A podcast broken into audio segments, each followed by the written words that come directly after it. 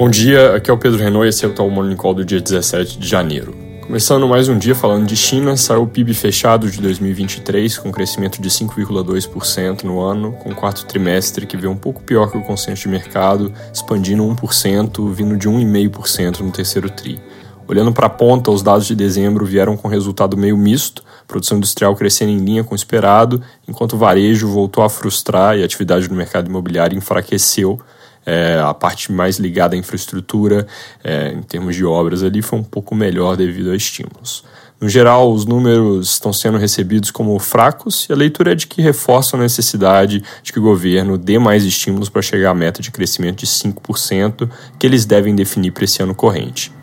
Lembrando, a nossa projeção é 4,7. Na Europa saíram dados de inflação, no caso do bloco como um todo, foi só o número final, que ficou igual à prévia, fechando 2023 em 2,9%. Já no Reino Unido, o número de inflação surpreendeu para cima, fechou em 4%, ante consenso de 3,8%. No geral, o quadro aqui é de uma desinflação global que já avançou bastante e ainda está em curso, apesar de dados de curto prazo estarem trazendo às vezes alguma surpresa para cima em alguns países. Bancos centrais devem seguir cortando juros, os que não começaram devem começar, e ainda focando na região, Lagarde e Not do ECB reforçaram que por lá os primeiros cortes devem vir no meio do ano, mas que ainda dependem dos dados, precisam ver salários desacelerando.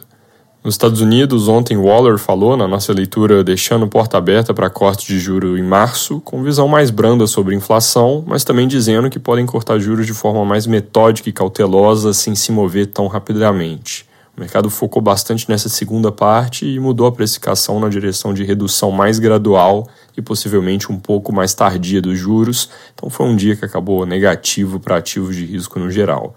Hoje tem mais membros do Fed falando, tem divulgação do Beige Book, onde eles trazem um pulso da economia com base em relatos das empresas, e tem divulgação de vendas no varejo e produção industrial, que devem vir com varejo forte em dezembro, indústria fraca, na nossa projeção, meio por cento de alta para o primeiro e meio por cento de queda para o segundo.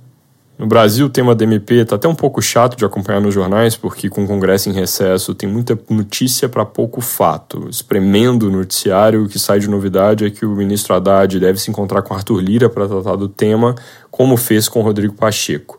Lira pede uma alternativa concreta para o que está posto na mesa e o ministro diz que busca alternativas para acomodar a desoneração. Presidente Lula pediu que ele busque uma solução política para evitar a opção de recorrer ao STF, que é algo que traria ruído entre os poderes, e ele disse que não descarta uma decisão sobre o tema antes do fim do recesso. Fora isso, ontem saíram dados sobre serviços em novembro, com alta de 0,4% no mês contra mês, um pouco melhor que a nossa projeção, em linha com o consenso de mercado. Ano contra ano, o número se traduz em recuo de 0,4%. Apesar do número mais forte, nosso acompanhamento de transações indica desaceleração em dezembro, lembrando que esse indicador de serviços tem sido bastante volátil recentemente e muito disso parece estar associado a eventos. Hoje o que sai são dados de varejo, que devem vir com alta de 1% no conceito ampliado, que inclui atacado de alimentos, material de construção e veículos, enquanto o conceito restrito, que exclui esses três itens, dos quais dois são sensíveis a juros, deve vir mais fraco, com alta de 0,3%. Ano contra ano, esses números dão 3,4% e 2,6% de alta, respectivamente. É isso por hoje, bom dia.